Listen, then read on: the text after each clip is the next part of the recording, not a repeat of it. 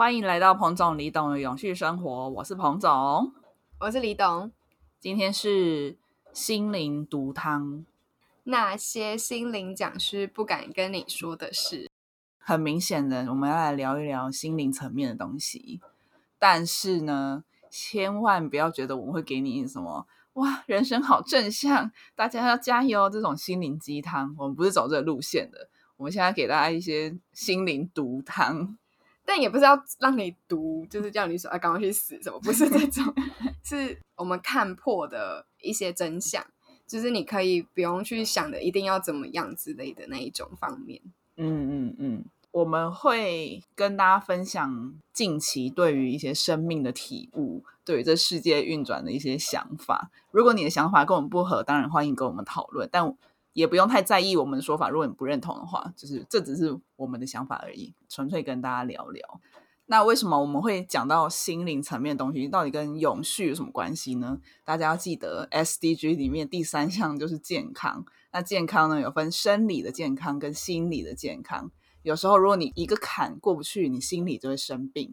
所以呢，我们今天是用一一个比较不一样的方式，给大家一些健康治疗。对。就我们以我们自己的个人经验，然后我们所看到的一些事情啊，嗯，累积起来之后，我们觉得可能可以让自己更好过的方式，这样子。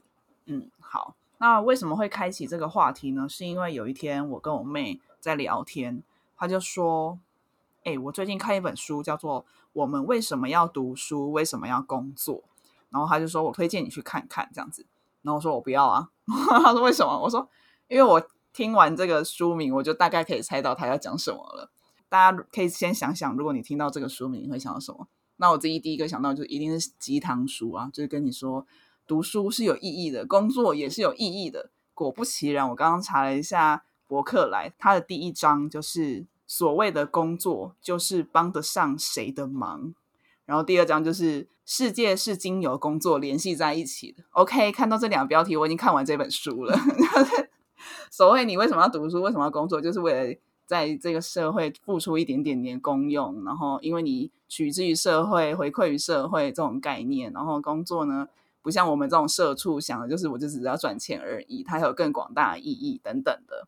但这种理念式的东西，对我来说完全听不进去啊！因为我就觉得，就我现阶段的想法来说，工作对我来说是我用我的方式去。获得一些资源，让我的生命得以延续。如果是说帮助社会，当然一定程度也有，但是对我来说，我会做这一份工作，并不全然是为了那个社会层面的意义。我想大部分人应该也都是为了那个金钱比较实质层面的需求，所以才会去工作吧。所以才会有那么多人觉得工作很厌世、很烦，因为基本上你的工作。除非你是自营业者，否则就是在帮别人做事啊！谁会心甘情愿帮别人做事，不帮自己做事呢？我不是像彭总一样，就是一直以来都是排斥鸡汤的这种人。曾经甚至在国中的时候，我是每一天都会写一条一条话啦，不是一条纸条。除了说我之前会可能看一些东西，然后就觉得哦，这个名言佳句很棒，然后我就要写下来，这让我认识更认识了一个人生的层面，可以这样子去看待世界。然后除了这种以外，也就是很多时候是我自己想的，就我可能经过一整天的生活，然后我就是觉得我今天学到一个很重要的一些体悟之类的，然后就让我就是想写下来，就有可能比如说哦，反正努力操之在己啊，或者是说哦，我真的有这个决定权，我是我自己的主人，什么什么这种东西，就是我以前是有一段时间会写这些东西，然后会喜欢这些东西这样。然后，可是我觉得是因为有这个过程的累积，然后才会更知道说那些言语的背后，其实不是只能从这个方面去看这件事情。因为我可能，比如说我国中这样三年累积下来，就一年三百六十五天，我这样也一千多则嘛，所以就是一千多则起来，其实你有很多东西是在讲同一件事情，可是是用不同的观点，但他们可能都是偏向都是正向的。在活得更久一点的时候，你就会知道说。这件事情其实也有人会是从负面的角度去看这件事情，但他就一定是不好的吗？就是好像也没有，就是他也是一个理解的方式，全面性的了解这些东西之后，反而才会是让你可以更豁达的去面对很多事情，就不是只能很正向。然后你今天不正向的时候，你就要开始谴责自己，会开始觉得哦，我怎么这么糟糕？我好像拖累别人，我怎么这么的好像负面什么什么这样子？嗯，对，大家刚听我那一席话，可能会想说：天哪，彭总好像是一个很黑暗的人，就是对这世界的眼光都是比较灰暗、厌世的那种感觉。但其实我透过别人跟我讲，他们都说我是一个很看得开的人，但是并不是一个负面的人。我有思考过这样子的境界到底是怎样境界？我觉得我现在的状态已经是很稳定、很饱满、很满足的这个状态，所以我不会有什么期待，还是有什么追求。但这也不代表我的人生已经终止，就此结束。只是说我的人生对我来说，目前为止好像已经没有一个缺憾，或是想要追求的东西了。当然，你也可以说这样子的人生很停滞，或者说你这个人生好像没什么意义。但对我来说，这样子的状态或许本身对我整整个七八十年人生来说，可能就是某种意义，就是你在一个寻觅的阶段吧。我在求学阶段会对世界很多想象，我会觉得哦，长大之后我要干嘛干嘛，这个世界还有好多我不知道的事情，我想要去追寻，我想要去知道，所以我会对这个世界有很多期待，然后想要去做很多事情。但当你长大之后，你中间当然会经历一些失望，会经历一些不如意。那这时候，你原本的那个期望，你原本的那个对这世界的美好想象，就会一点一点的减损。很多很多次之后，你自己就会知道说，嗯，这世界就是不如你原本想象的那样子完美，所以你就不会对它有太多的期待。我觉得我可能是抱持这样的想法，就不要有期待，接下来就不会有失望，我的人生就可以就此很满足，然后。找找看有没有下一个我想要追求的东西。如果没有，我也觉得我人生这样也很好。这样，这种听起来还是是很很可怜的感觉，就是很可怜吗？就是好像你的那个期待被这个世界给破坏了，然后才开始冷感。我自己个人是觉得，我从来都没有对这世界失望之类的这种这种心情。我可能挫折来得很早，所以我觉得我一直的人生都是有有好有坏的那种间差者。然后，所以我反而是因为有这些东西在间差，所以我也不会特别对这个世界有泡泡什么之类的。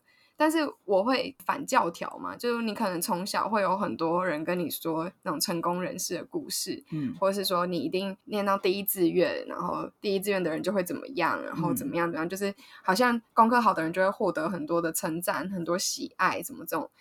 从小就一直觉得这件事情很奇怪。比如说我小学的时候。可能考试考到第一名的时候，大家都会觉得哦，你好棒哦，乔乔你好棒，什么什么。然后我都会觉得很心虚，就是想说，可是我除了把功课写完，然后书有念完之外，我什么也不会耶。就是你们称赞我什么？我哪里棒？我可能只是刚好你们没写完的作业我写完了，所以我比你们刚好做对一题这样。从小就对这件事情质疑。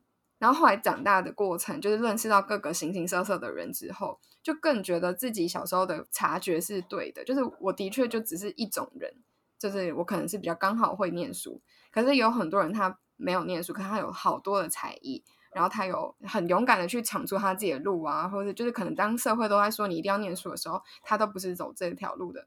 然后就是因为看到这种很多很棒的故事，反而就是对这世界有更宽容的想象。就觉得绝对不是只有这个可能性。比如说，我们大学念公共行政证，公共行政，对，那很多人都会觉得说，这就是一个考公务员的科系，甚至在念这个科系的人，很多也都对这个科系保持着一种比较负面的想法，就觉得。好像你们就是追求稳定生活，因为大家对公务员有一些制定的想象，所以就也是顺带的就会说，你们念这个科系的人可能是怎么样。所以当你是念这个科系，可是你不是这种人的时候，可能会对这样子的东西有点排斥，然后进而的去讨厌这个科系。但我自己个人就是一直都觉得，追求稳定生活，假设我们对公务员的想象，或者说念公共行政系的人的想象是这样的话。他也不应该获得一个负面的标签才对，就是那是一种他对人生的理解啊。比如说，可以很稳定的有收入，然后不用去担心升迁，不用担心惹毛了谁，然后就会被辞退，什么这种很确定的生活，是一个他觉得人生必须要有的东西。然后有了这个东西之后，他再去追求别的事情。又或者是说，有些人他是知道他自己有很想做的事情，可是他知道那个事情是这个世界不买单的，就是不存在这样子赚钱的工作。然后，所以他先有一个稳定可以赚钱的东西，然后他又不用去加班，让他有很多额外的时间可以去做他真的想要做的那些事情的时候，就这个选择难道就一定是你们想象的那个样子吗？就是感觉那些标签都贴的太快了。就我觉得这个世界需要多一点的空间，让大家可以自己去发挥。所以今天心灵鸡汤我们会去反它，是因为它好像就给了一个标准答案，就是告诉你说我们为什么工作，我们就是因为要怎样怎样。可是也不一定啊，有些人他想工作并不是为了这个理由，或者是他不愿意工作，不是因为他不愿意做那些事情。嗯，我觉得可能跟你有一点点不一样的地方是，我自己好像小时候是一个。温室里的公主，对于世界的想象都是最美好那种童话故事那种，就是大家就是乖乖读书，然后读完书长大就会有个好的工作，然后就结婚，然后开始过你幸福美满的日子这样子。当你真的长大之后，你就才会发现说世界有很多的阴暗角落吗？就是我记得我有一阵子可能去补习回家的路上，就是通常比较晚了嘛，然后就会看到一些比较弱势的可能游民，或是推东西出来卖的阿嬷。或是捡资源回收的人，那时候我第一个想法是想说，他们是不读书吗？还是怎么样？就会想说，为什么为什么世界上会有这样子的人存在？然后我这么的安稳，我可以温饱，有一个地方住，然后寒流来了不用担心，就只要在家里窝着被子就好了。那这些人怎么办？然后后来也没有说因为这样而深入去了解什么事情，但就是。陆陆续续接触相关议题之后，知道说，其实路上的这些人，他们也不是因为不努力才变成这样，有时候是一些机运的问题，让他变成我们看到那个样子。但我后来就想说，他们一定也有一个自己的梦想，或是有一技之长，或是他有很厉害的事情，只是他没有办法发挥。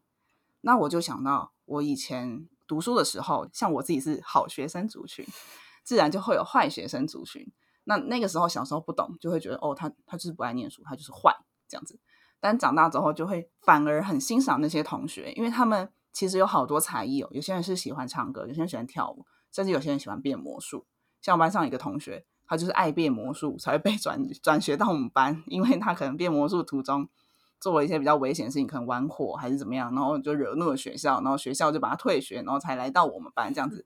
然后那时候只会觉得说，哇，这个人。怎么这么叛逆或这么不乖？但长大之后发现，哇，他好有才能哦！就是这么小就知道自己有兴趣什么，然后去探索。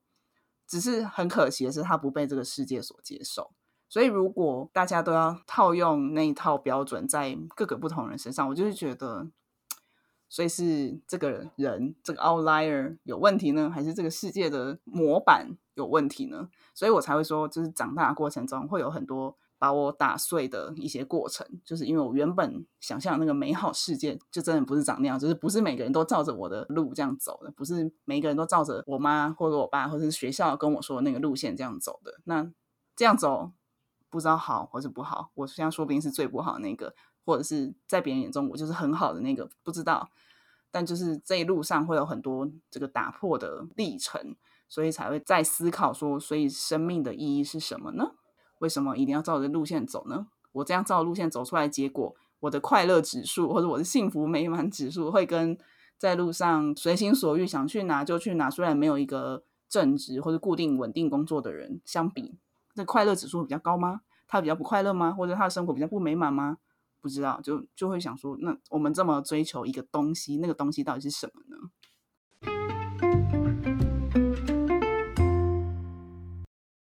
其实很多人在追寻人生的意义，总是会问说：“所以我活着到底什么意义？”这个问题应该是最多人不管是什么年纪都会跑出来的问题。那我觉得我自己就是最后的答案是：因为就是没有意义，所以你可以尽情的挥洒，你想要它是长什么样，你就把它捏成什么样。但是当然，我觉得这是一个。很幸运的人可以讲的话，就有很多人他根本没有选择权，他可能在那个环境之下，他必须得怎么样，他根本没有得选，他就是必须是一块石头，必须是一个某个形状之类的。但我是说，如果是有选择权的人，其实真的就是很不需要去 follow 什么一定怎么样，就是当你发现大家说的一定怎么样，跟你想要的怎么样不一样的时候，其实好像不需要太过的害怕之类的。像你刚刚讲那个谁比较快乐什么这件事情，好像也没有办法比较，就是永远能够比的是跟自己嘛。我今天的状态是不是我喜欢的样子？或者是我现在的快乐的来源，我会不会想要继续 keep 住？就是你都只能够向内探寻而已。就是很多东西并不是外面可以给你的。大部分的人都会是说：“哦，我今天升官发财，我很开心；我考到一些什么东西，我很开心。”就是好像都是要有个外在的目标追求，然后来去满足人生的意义。可是如果你把它内化，变成是说你给自己设定的一个成长目标的话，那你就可以不需要这么被外在的东西去给绑住，不用去在意说我今天有没有获得别人的掌声。别人怎么样不会是你决定你要不要做这件事情的理由，而是你自己去决定你要不要做这件事情的理由。那如果面对一些社会俗成的观念时候，要怎么调试？比如说，大家会觉得说：“哦，你就是应该要读完国中、读高中，读完高中就要读大学。”在我的世界里面，没有不读大学这个选项。那甚至有些人是读完大学你就必须要读研究所，研究所结束之后你就必须要找一份好的工作。那你工作稳定后，你就是必须要结婚，然后这样一步一步这样走。但对我来说，我在我还没有意识之前，我可以照着你的步骤这样走，没错。但是到了大学之后，我就会开始思考：那我下一步就一定要就是这样接下去吗？可能我自己本人是比较追求自由的灵魂，就会觉得你为什么一定要用这个眼光来套在我身上？嗯。现在不找一个伴侣，然后不结婚会怎么样吗？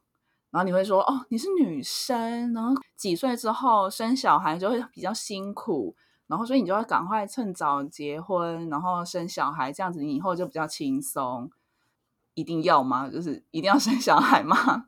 一定要照着那个步调、那个时间的 timeline 这样走吗？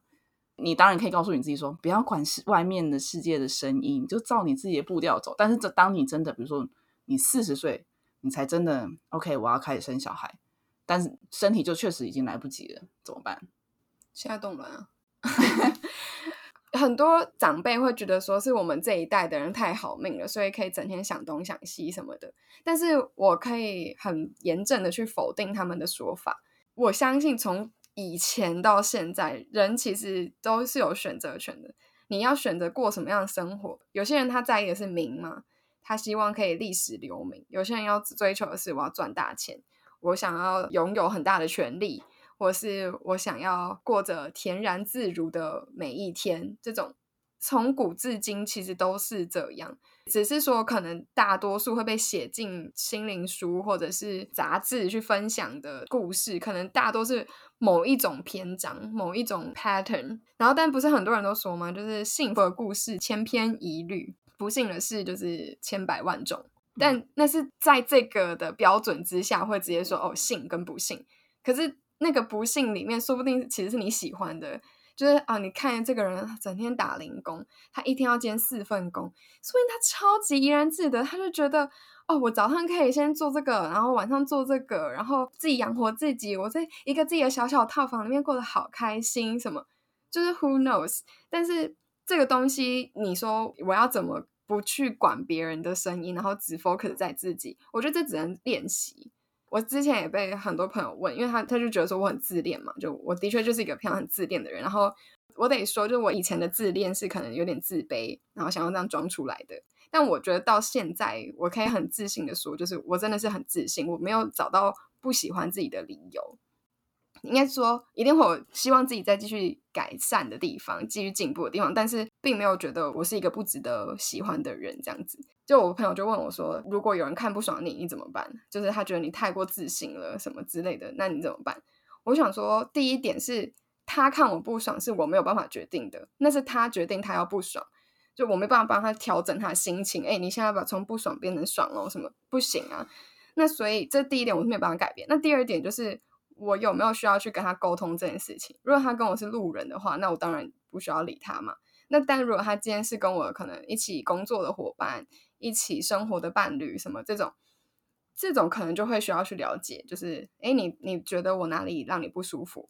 然后或者是你现在觉得跟我互动上有什么状况？这是我们两个可以一起去讨论，然后一起去找到可能可以去磨合的东西嘛。但是撇除这些之外，你最重要去 focus 是自己啊！你不可能会为了别人去，因为他讨厌我，所以我也要讨厌我自己。应该不是啊，可能会有些人会觉得，哦，原来在别人眼里我是这样子，然后这样子不让人家喜欢，所以我可能要改变一下。比较不偏激，可能想说哦，我把这个缺点改掉，可能比较不会引起别人的不舒服。但如果更极端的人，可能想说，天哪，这样子是不被喜欢的，所以我要去 fit 他的想象，然后变成他心目中那个完美的样子，然后原本自己就被隐藏住，或是根本就已经迷失掉了。我之前也是一个会见人说人话，见鬼说鬼话。应该说，这表面功夫可能还是会做，叫见人说人话。可是我不会去，因为要迎合这群朋友，我为了要融入他们，然后成为那个样子。我过去会，但现在不会。为什么？就是因为你在这个过程中，你有很认真的去感受自己是不是舒服的。就是你其实真的不喜欢这样，而且你今天遇到这一群，你必须要变成这个样子。然后你遇到另外一群的时候，你可能又得变成另外一个样子，那就是会变得你永远改不完。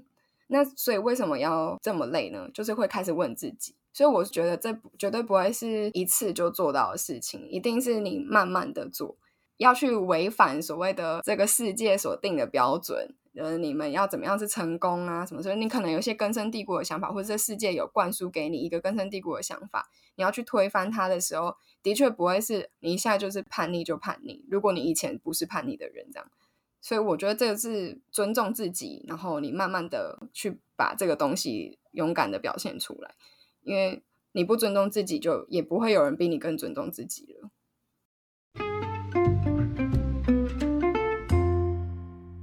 可能大家都在想说，人生意义到底什么？我到底在追求什么？那一定要追求吗？我可不可以就不要追求？我就是平平淡淡过一生，然后你就会落入一个，那我到底为什么要活着？这种感觉，其实我也有时候会有这种感觉，就是我好像就是维持我这个生命，让我的呼吸，让我的身体能够运作。有时候我不想吃东西啊，但是我不吃东西，我肚子会饿啊，然后可能我身体会坏掉什么之类的。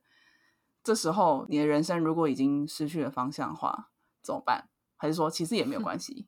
我自己个人啦，是会觉得，当然是没有关系啊。就是你你要做不做，要设定不设定目标，都当然都没关系。可是我自己会希望是这个过程，我也是享受的嘛。我都得活着了，那我可不可以活得好一点？所以刚刚说那些意义，人生的意义是自己赋予的。就你真的可以自己去想象一下，你怎么样子会觉得比较活得比较开心，活得比较有动力，这些东西都自己去设定。你也不是真的说哦，为了要去追大家说什么而去追，而是你自己想想看，说怎么样过是开心的，然后你就去放那些元素在那里面，就这样而已。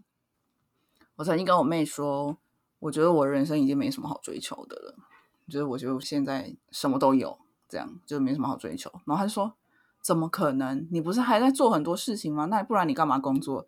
那你干嘛经营你的粉砖？那你干嘛推广什么永续什么的？”但我就觉得这两件事情好像不冲突诶，我可以持续的推进我正在做的事情，但是我仍然很满足。就算我现在中断，我也不会觉得怎么样。我没有做到一个什么成果，我也不觉得怎么样。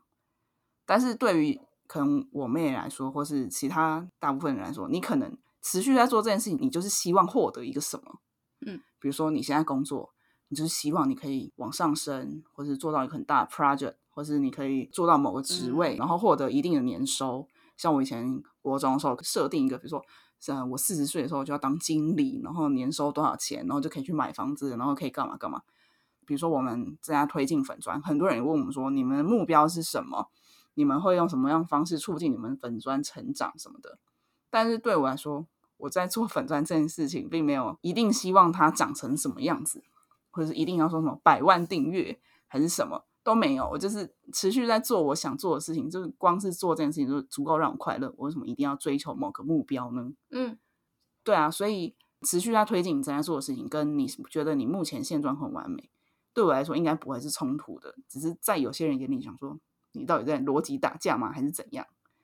我觉得这就是最标准的实践的那句话，你啦，就是重视过程，不要重视结果。哦，对，就是。我觉得这个就是一般人的 pattern，都是你先设定好你的目标，然后你就开始往那个目标迈进。所以眼睛里面看到的是那个目标能不能够达成，但是你是你一样有设目标，可是你是很认真的在耕耘每一个当下，把那些事情每一个步骤做得好好的，然后就觉得嗯，我有一直在做开心的事情，那就够了。有没有做到所谓的那个终点，不是那么重要。所以任何时候被中断了，也都不会觉得怎么样。可是很多人是因为他眼睛里面看到的是目标，所以他会觉得没拿到那个目标就被中断了，很可惜。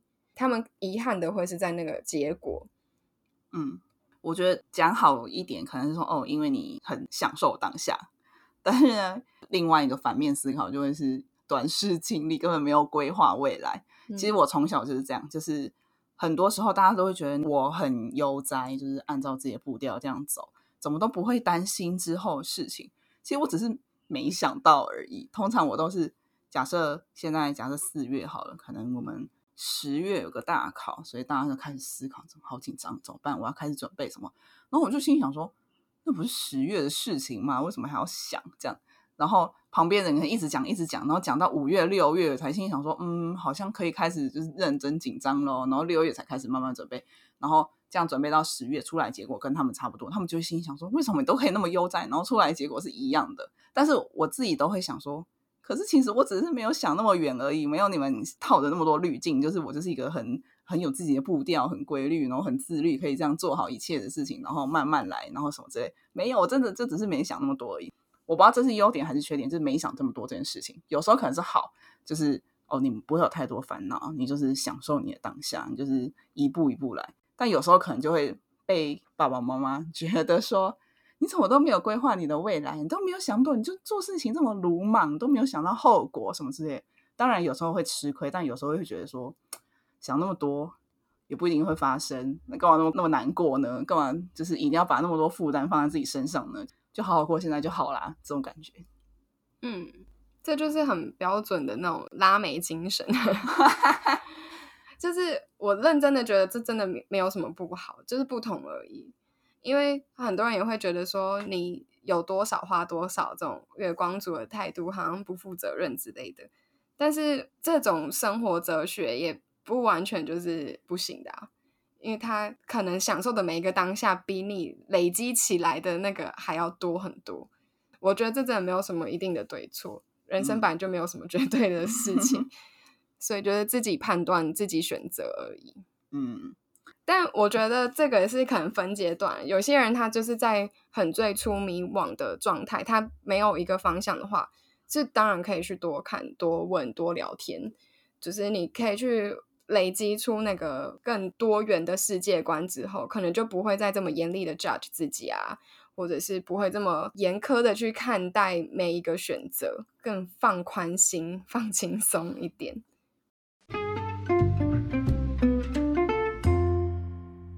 近几年，越来越多戏剧会去探讨生死这种议题，在传统上，死亡啊这种议题是很禁忌的嘛。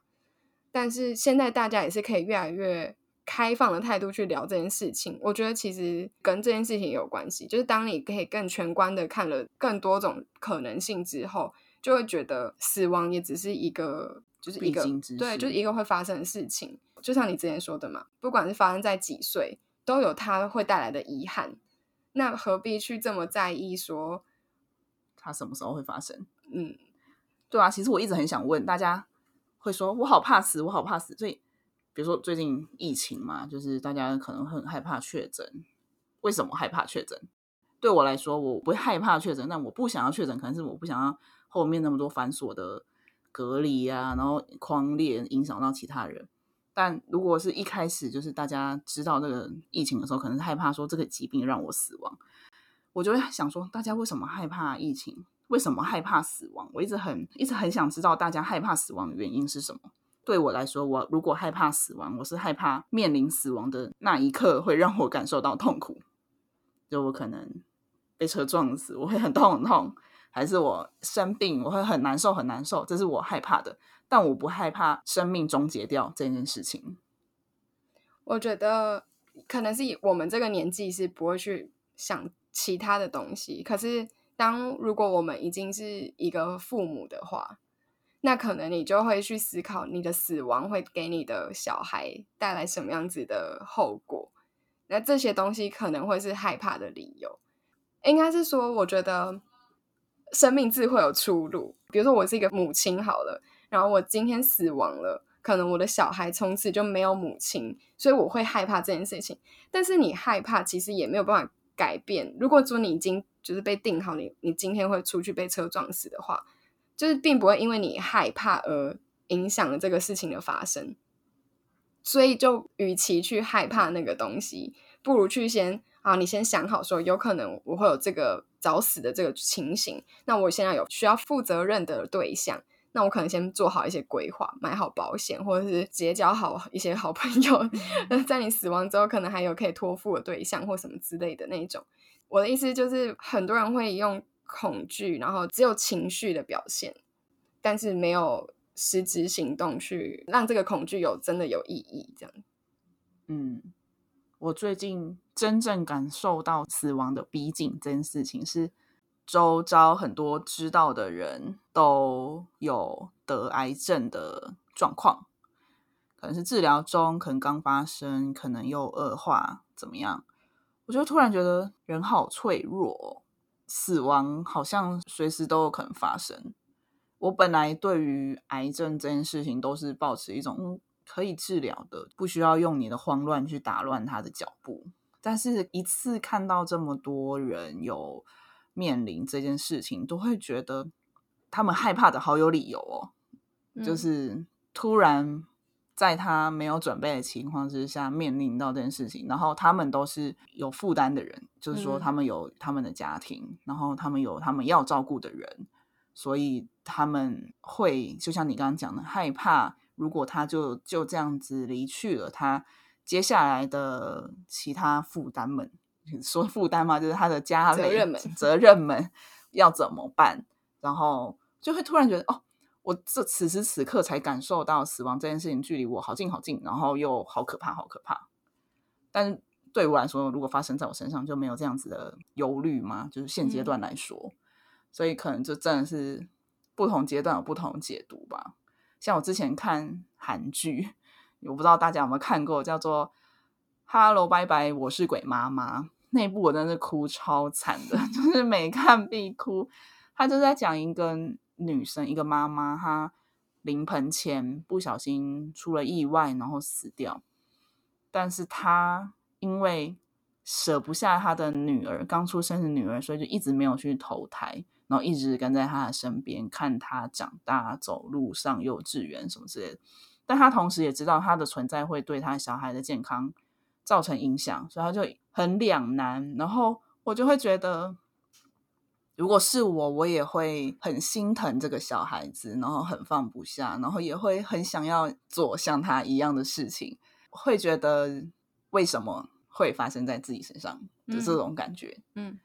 然后这时候才会理解到，哦，生命的意义跟价值好像是有存在的。当你当你有认真在乎一件事情的话，嗯嗯嗯，只是只是现在还没有发生这种事上，所以我就这么自由自在，然后可以狂妄说出“哦，我不在乎啊”这种话，这种。嗯，对。但是我觉得，就是传统上会觉得这些话题很禁忌，感觉是因为对于未知吧，害怕，所以好像讲了就。把每个人的恐惧都戳出来，所以就觉得你不要戳，你不要乱戳，这样子，因为乱说话这样。可是我觉得有时候你其实反而把恐惧勇敢的摊开来是好事情。大家一起去分析你现在害怕的原因是什么，然后把可以做的预防跟可以做的后续举动都先想清楚的话，那其实反而是更有责任感的表现。就与其你就是在那边不要谈死哦，你随便讲死，不要不要不行。就是你就是这个时候你有这个死亡的可能性的时候，你就一起坐下来写好遗书，你要交代的事情全部交代好的那一种。对啊，所以生前告别是真的很必要诶，因为告别式是你的朋友你们人生的最后一场聚会。那为什么一定要在死后我感觉不到的时候举办呢？应该是说，你可以做的是，应该要表达的感谢就要及时说出，你喜欢你的爱就是及时的表现出，不需要等到那如果是比如说的时候，我某天确诊什么绝症，然后就在我的病房里办一场生前告别式呢？就这种可以，啊，但我的意思就是不是每个人都这么幸运，可以知道自己什么时候要离开。哦，对有些人就是真的，我今天出门就被撞死，这种嗯，就是真的没有人知道啊。所以遗憾通常是留在那种状况。可是我觉得能够减少遗憾的方式，就是你平常该说爱的时候，就不要在那边说讨厌之类的。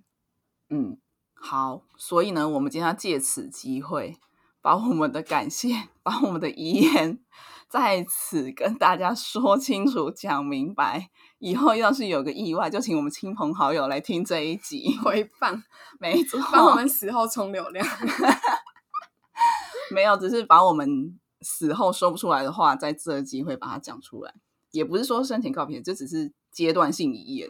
对，真的是阶段性，因为我们一定会在经历不同的事情，又有不同的心境，然后遇到新的人，有新的想要说这些话的对象之类的。对我们不定期更新啦。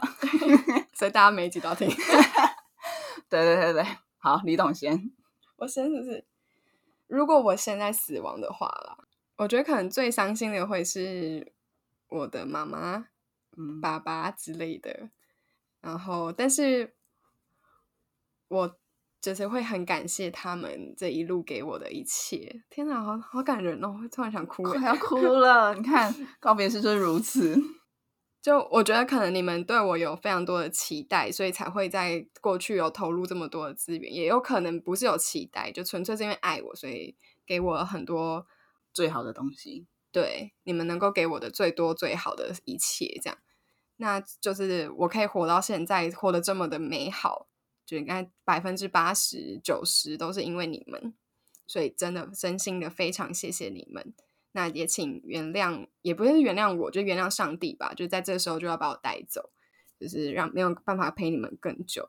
但是我觉得这个过去的二十七年的时光，应该已经很精华，我们都没有愧对彼此这样子。当然有过争吵，有过什么，但是这一切都是会很变得很美好的一切，就是可以好好珍藏在心中。偶尔想起我的时候，就是希望你们都是微笑居多，这样不需要哭泣太多。那我这一路上所遇到的朋友们，还有其他的家人们，就是真的也非常感谢你们，就是让我这一生对这二十七年过得非常的精彩，然后大多数时候都是幸福美好的。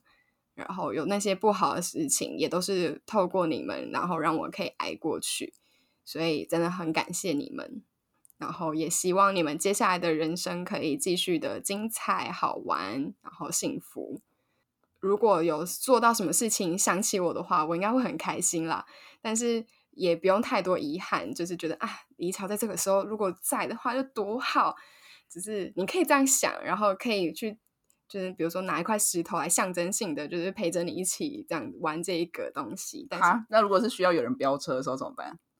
那你就把石头压在那个油门，好恐怖哦！对啊，总之就是有这个状况的话，我会我我应该会在远方，就是跟你心灵相通吧。对，在就是对这个社会觉得很抱歉，我就是离开了你们给我的一切，我可能没办法回馈给你们，但这真的不是我的问题哦，我不是自己选择离开的，我是愿意负责的，但是。没办法，这不是我能选择的。对，嗯，以这样上，嗯，好。那如果是我的话，其实基本上跟李董想的也差不多。我觉得我是个幸运的人，感谢命运的安排，让我出生在一个我不需要忧虑太多事情的家庭。那当然这。这个所谓的不需要忧虑，也非常感谢我的爸爸妈妈，就是很认真的给予所有的一切。虽然可能不会明讲说，哎，我是为了你才怎样怎样，但是我们都可以感受得到，爸爸妈妈都是为了照顾小孩子们，所以才会这么的努力、认真追求他们现在所有一切。所以我现在没有小孩，才会这么无所谓。好。呃，对爸爸妈妈来说，我可能不是那个最会说好听话、最乖的那个小孩，但是呢，我还是很感谢你们给的爱，然后也很爱你们。呃，我不希望我的离去会造成你们太久的难过。如果我死的很干脆的话，就是比如说我可能某天睡一睡就离去了，这样对我来说是最好的状态。那希望你们可以为我开心，就是我不喜欢承受太多的苦痛。那如果我是因为意外可能死状 惨烈的话，那就请你们不要记得太多，就只要记得在那之前的美好的一切就好。然后当然会觉得非常难过，但是呢，反正我已经觉得现在结束我的人生不是什么对我来说很遗憾的事情，因为我觉得我目前现阶段的状态是一个很满足的状态，所以不用觉得说啊，我的小朋友。这时候离去，他一定很难过。他还没有做到什么目标，他还没有体验过什么事情。不会，不会，我不会这样想，所以你也不用这样想。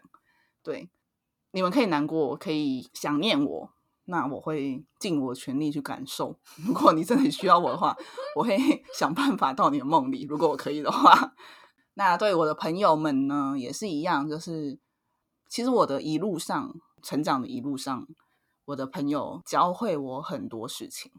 就是可能我的爸妈没有跟我说的事情，我都是从我的朋友身上学来的，所以当然也非常谢谢你们给予我很多，很多时候是包容我啦，包容我很多，然后体谅我，然后看见我，对，特别是看见我这件事情，可能我不是那么第一眼就会觉得哦，我要跟他当朋友那个人，或者说第一眼就是哦，我就是爱上你喜欢你这个人，但是他们就是可以看见我，然后。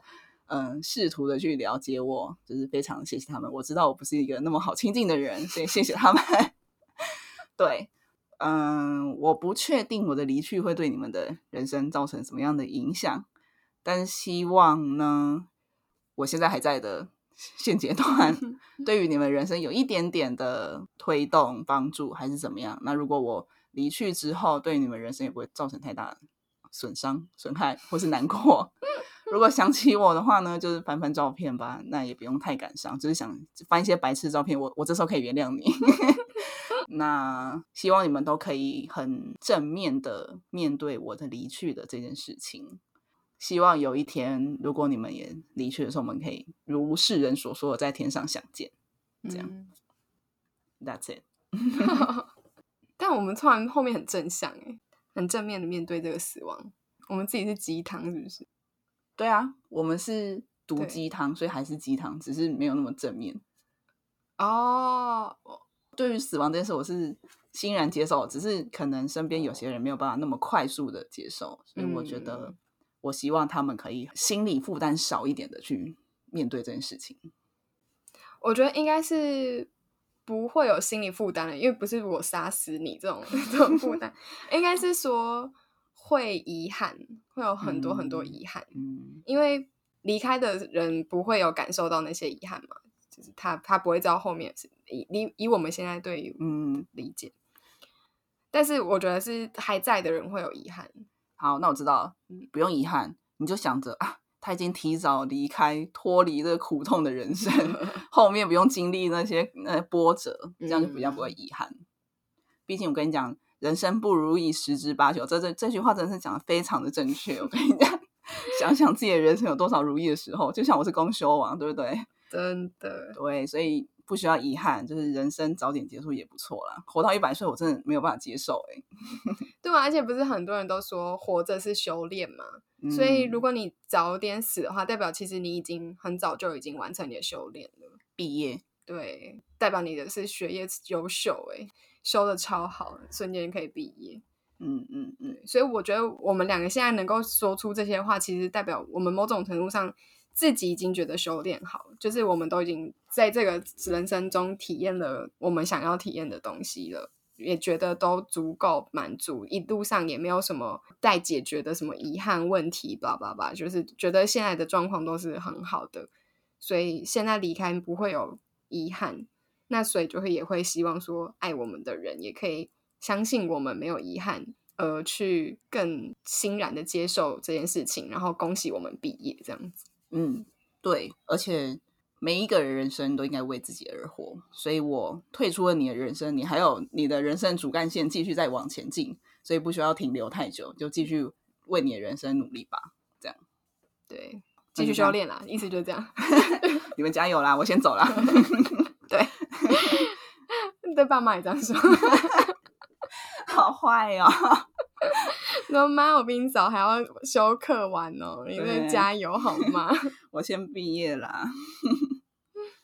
好，那今天的毒鸡汤，不知道大家 有什么想法？